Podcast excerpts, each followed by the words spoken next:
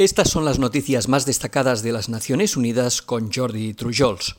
Cerca del 80% de las unidades de cuidados intensivos en el continente americano están ocupadas por pacientes con COVID-19, informó este miércoles la Organización Panamericana de la Salud, que también alertó sobre la falta de médicos y enfermeras en esas dependencias y sobre un problema de falta de oxígeno. Escuchamos a la directora general de la organización, la doctora Carissa Etienne.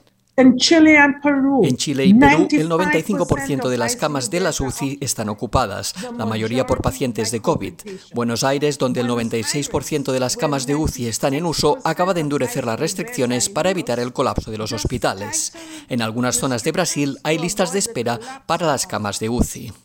En base a la forma en que se está propagando el coronavirus, la organización calcula que necesitará 20.000 médicos y más de 30.000 enfermeras para atender las necesidades de la UCI de solo la mitad de los países de América Latina y el Caribe. Al mismo tiempo, avisó que suministros vitales para el tratamiento de la enfermedad, como el oxígeno, se están agotando peligrosamente. Un paciente normal de COVID puede necesitar hasta 300.000 litros de oxígeno durante una estancia hospitalaria de 20 días, y los ingresados en las unidades de cuidados intensivos suelen necesitar el doble.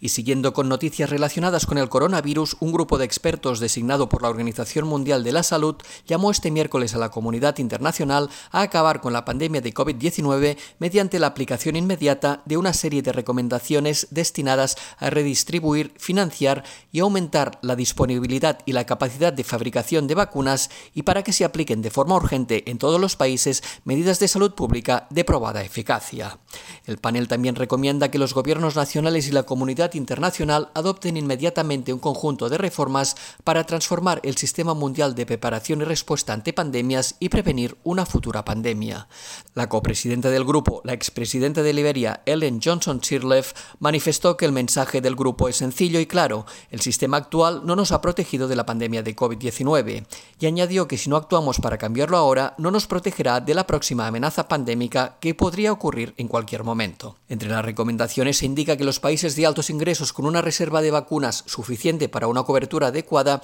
deberían comprometerse a proporcionar al menos mil millones de dosis de vacunas de aquí a septiembre de 2021 a los 92 países de ingresos bajos y medios participantes en el mecanismo COVAX promovido por la Alianza para las Vacunas Gavi.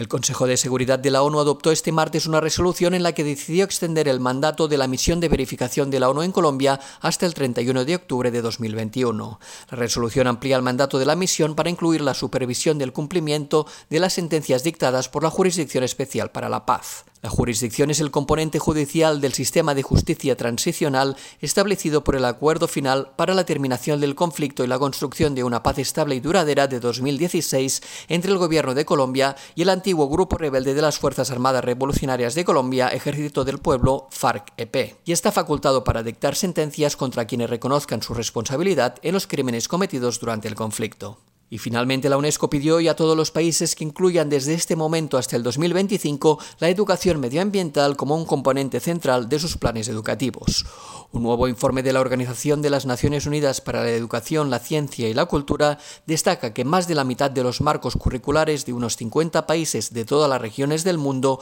no contienen ninguna referencia al cambio climático y que solamente el 19% habla sobre biodiversidad. El estudio se publicó antes de la Conferencia Mundial sobre la Educación para el Desarrollo Sostenible que se celebrará en línea desde Berlín, Alemania, del 17 al 19 de mayo. Durante estos tres días se buscarán las formas óptimas de aprovechar la educación para hacer frente a los desafíos mundiales interconectados como el cambio climático, la pérdida de biodiversidad, las economías verdes y circulares, el avance tecnológico y la construcción de relaciones resilientes con el planeta a través de la educación. Y hasta aquí las noticias más destacadas de las Naciones Unidas.